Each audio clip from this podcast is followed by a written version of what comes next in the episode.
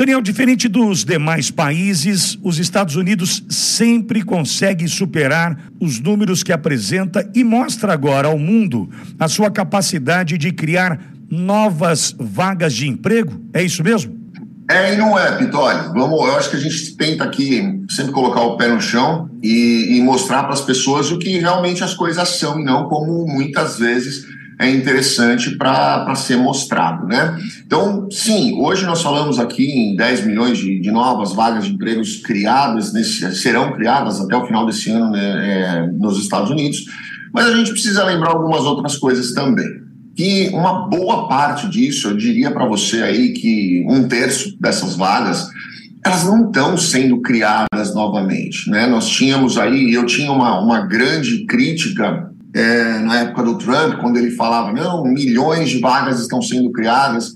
Na verdade, não era que elas estavam sendo criadas, elas estavam sendo realocadas. E agora é, é, impressionante, né? Porque enquanto a direita ela exagera às vezes um pouquinho por questão política, a esquerda exagera muito. Então, vamos colocar os pés no chão das pessoas. Primeiro, a gente precisa lembrar que houve uma demissão em massa muito grande, foi noticiada por várias mídias é, principalmente lá na Califórnia, das, das big techs. Né? Nós vimos aí Microsoft, nós vimos aí a IBM, nós vimos a Tesla demitindo um monte de gente, milhares de pessoas, e, e isso foi noticiado no mundo inteiro. Na verdade, o que, que eles estavam fazendo? Eles estão quebrando, essas empresas estão quebrando? Não, elas não estão quebrando. É porque essas empresas que demitiram muitas pessoas, se realocaram em outros estados onde são mais conservadores e as taxas, os, os, tributos são mais equilibrados e elas têm algumas outras, alguns outros benefícios, principalmente para a implantação de novas empresas, como por exemplo a Tesla, a IBM e a própria Microsoft, que instalaram as suas fábricas, os novos prédios e a, e a Gigafactory da Tesla. Quem ainda não conhece, entre no YouTube, escreve Gigafactory Tesla Austin, Texas. Vocês vão ver o tamanho do complexo que foi feito ali. Então, muita gente que estava na Califórnia e outras plantas da Tesla foram demitidas porque essas pessoas optaram por não sair, eles fizeram um plano de mudança voluntária, muitas pessoas optaram por não sair do estado delas, porque tinham parentes, a mulher, o marido trabalhava em outro lugar, não queria perder emprego, e essas pessoas foram demitidas, porque outras pessoas precisariam ser contratadas nesses outros lugares onde foram implantadas as novas plantas.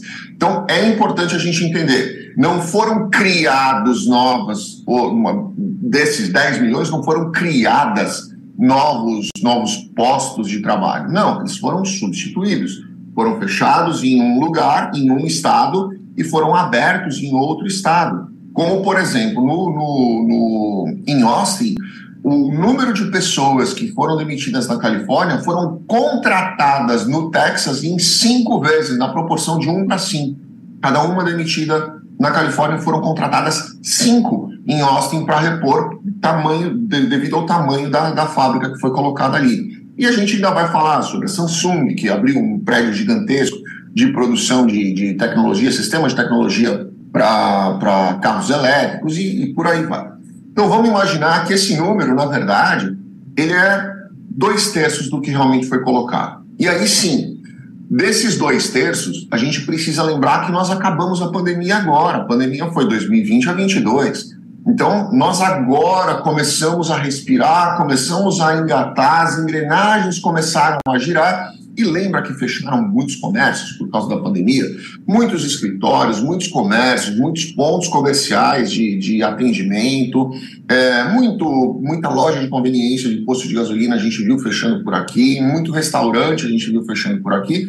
E agora começou a engrenar de novo. Então, eu diria para vocês que um, mais um terço desses 10 milhões não são empregos que foram gerados, criados é, ou, ou, ou incentivados pelo governo. Não, foram pessoas que fecharam durante a pandemia e estão voltando para o mercado. E ainda falta muita gente voltar para o mercado, muitos empresários acreditarem, empreenderem e, e, e, realmente investirem de novo, que vai gerar novos empregos. E esse outro, um terço, sim, esse um terço é sim incentivo governamental para a criação de novos empregos. E os Estados Unidos, a gente sabe que historicamente sempre sai das crises, das grandes crises, imprimindo dinheiro. O que eu particularmente não acho que é a melhor é, solução, porque você simplesmente vai postergando lá para frente um problema, mas é, desde a crise de 2008 a gente vê isso acontecendo. Deu um problema na economia, imprime dinheiro, incentiva a economia, deixa crescer. Depois a gente vê o que a gente faz. Depois é depois e depois a gente vê o que a gente faz. Então, esses são os números reais que a gente tem hoje aqui. Dos 10 milhões, eu acredito que realmente 3 milhões sejam, sim, por incentivo é, governamental para a criação de novos postos, e os outros dois terços são simplesmente ajustes que já, a gente já vê que vem acontecendo. Aliás, Daniel, é, uma distorção querer comparar qualquer número.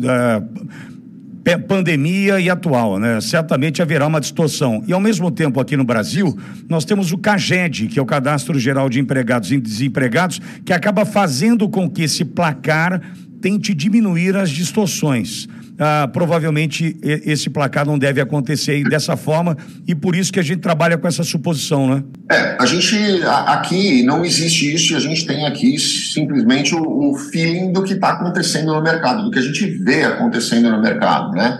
E como essas informações não são controladas por algum órgão que realmente deveria controlar esse tipo de situação, as pessoas acabam publicando isso como se fosse um, um grande feito do, do, do, governo federal de criar 10 milhões de novos postos, quando na verdade não é bem assim. E, e quando você fala de 10 milhões para 3 milhões, é, coloca isso numa, numa população aí de 350, 360 milhões de, de, de habitantes, nós estamos falando aí em 1%, né, um crescimento de 1% é, no, no nível de desemprego né? não, não, não, no nível total de desemprego, mas no nível total populacional. Sim. Então, não é tão expressivo quanto parece os 10 milhões. Este é Daniel Toledo, advogado especializado em direito internacional da Toledo Advogados e Associados. Daniel, mais uma vez, muito obrigado.